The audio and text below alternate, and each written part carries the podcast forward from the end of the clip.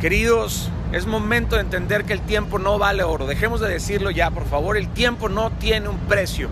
Porque si fuera así, tu vida sería muy barata y algún millonario podría hacerte un fucking cheque por cada segundo que respiras. Si cobráramos por tiempo, todos estaríamos endeudadísimos. ¿Cuánto? ¿Cuánto pagarías por un minuto de vida? No te alcanza ni a ti, ni a mí, ni a nadie. Es momento de comprender de manera profunda que el tiempo es invaluable. No tiene ni cantidad, ni número, ni cheque, ni transferencia que pudiera pagar un simple segundo de nuestra vida. Vámonos dando cuenta, este segundo que acaba de pasar no regresa. Ni este, ni este. Es tiempo de que abras los ojos, prepárate y después lo haces. Después lo mejoras, pero simplemente hazlo, ve y haz las cosas. Deja de mirar la riqueza económica como si fuera esto, tu máxima meta. La riqueza económica es una consecuencia, aprendámoslo de una vez. La riqueza económica no es un fin, es un medio.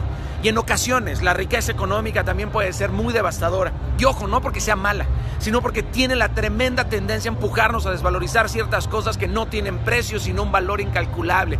Y resulta que entre menos valoramos las cosas, menos importancia le damos. Así que es muy probable que cuanto más tengamos, menos valoremos y no fundamentamos nuestra vida sobre aquello que en realidad es eterno en aquellas cosas que vienen desde lo profundo de nuestro ser cuando nos alejamos de la moral a una distancia importante. Perdemos en realidad de vista el significado de conceptos básicos y fundamentales de nuestra propia existencia humana y a lo lejos terminamos por trivializar aquello que en realidad nos da vida. La riqueza, queridos, no es prosperidad.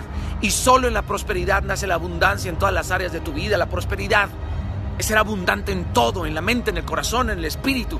Y sobre todo para llegar a esa prosperidad no se necesita ser inteligente ni astutos en esta sabiduría.